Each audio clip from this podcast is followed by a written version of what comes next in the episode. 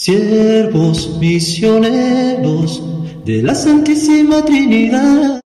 Te suplicamos, Señor, que manifiestes tu bondad. En el nombre del Padre, y del Hijo, y del Espíritu Santo. Amén. Cordial saludo para todos. Hoy sábado 2 de septiembre, semana 21 del tiempo ordinario. Y mañana 3 de septiembre, es el día de mi cumpleaños.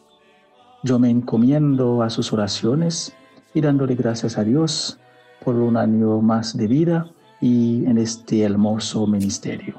Bienvenidos pues a este momento de compartir la palabra de Dios como luz a nuestros pasos.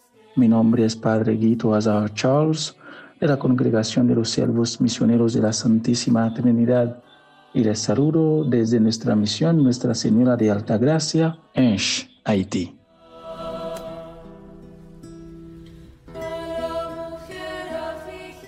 Escuchemos ahora la lectura del Santo Evangelio del día de hoy, según San Mateo, capítulo 25, los versículos 14 al 30.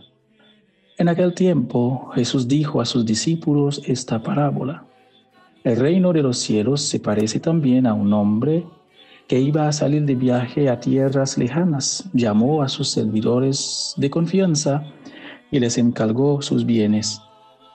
A uno le dio cinco talentos, a otro dos y a un tercero uno, según la capacidad de cada uno, y luego se fue.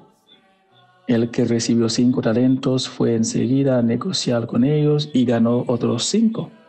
El que recibió dos hizo lo mismo y ganó otros dos. En cambio, el que recibió un talento hizo un hoyo en la tierra y ahí escondió el dinero de su señor.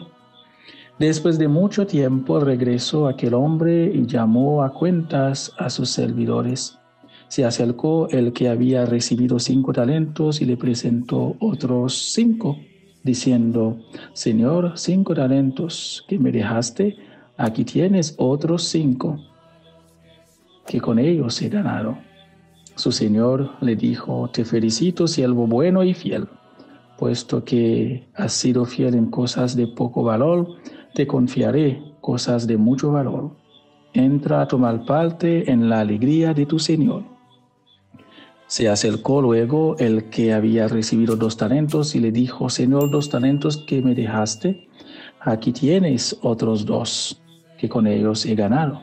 Su señor le dijo, te felicito, siervo bueno y fiel, puesto que has sido fiel en cosas de poco valor, te confiaré cosas de mucho valor. Entra a tomar parte en la alegría de tu señor. Finalmente se acercó el que había recibido un talento y le dijo, Señor, yo sabía que eres un hombre duro, que quieres cosechar lo que no has plantado y recoger lo que no has sembrado. Por eso tuve miedo y fui a esconder tu talento bajo tierra. Aquí tienes lo tuyo. El Señor le respondió, siervo malo y perezoso, sabías que cosecho lo que no he plantado y recojo lo que no he sembrado, porque entonces no pusiste mi dinero en el banco para que a mi regreso lo recibiera yo con intereses. Quítenle el talento y dénselo al que tiene diez, pues al que tiene se le dará y le sobrará, pero al que tiene poco se le quitará aún eso poco que tiene. Y a este hombre inútil échenlo fuera a las tinieblas Allí será el llanto y la desesperación. Palabra del Señor.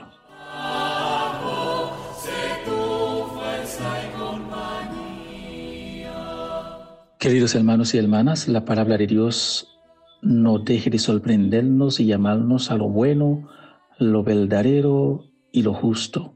Esta palabra de hoy tiene muchas enseñanzas, pero les quiero invitar a reflexionar sobre la importancia de tener una idea verdadera de Dios. Elijo ese elemento porque pienso que es más fácil entender los primeros dos servidores. A veces rechazamos el tercero sin tomar tiempo de pensar en su actitud. Y creo que con la palabra Jesús nos quiere comunicar la verdadera idea de Dios no debemos pensar que Dios es un patrón malo, duro y severo que quiere castigarnos. Si dentro de nosotros está esta imagen equivocada de Dios, entonces nuestra vida no podrá ser fecunda, porque viviremos en el miedo y este no nos conducirá a nada constructivo. De hecho, el miedo nos paraliza, nos autodestruye. Ahora pregúntese, ¿cómo me siento en la presencia de Dios? ¿Cómo hablo con, con Dios en mis oraciones? ¿Cómo le presento mis pecados?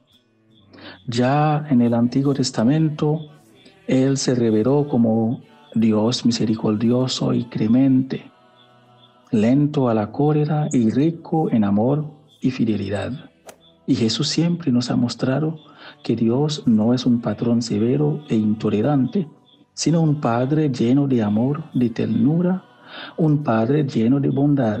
Por lo tanto, podemos y debemos tener una gran confianza en Él.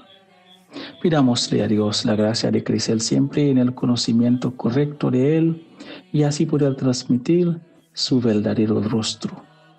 Y que la Santísima Virgen María nos conserve siempre en el camino que lleva a Dios. Un feliz y bendecido día para todos.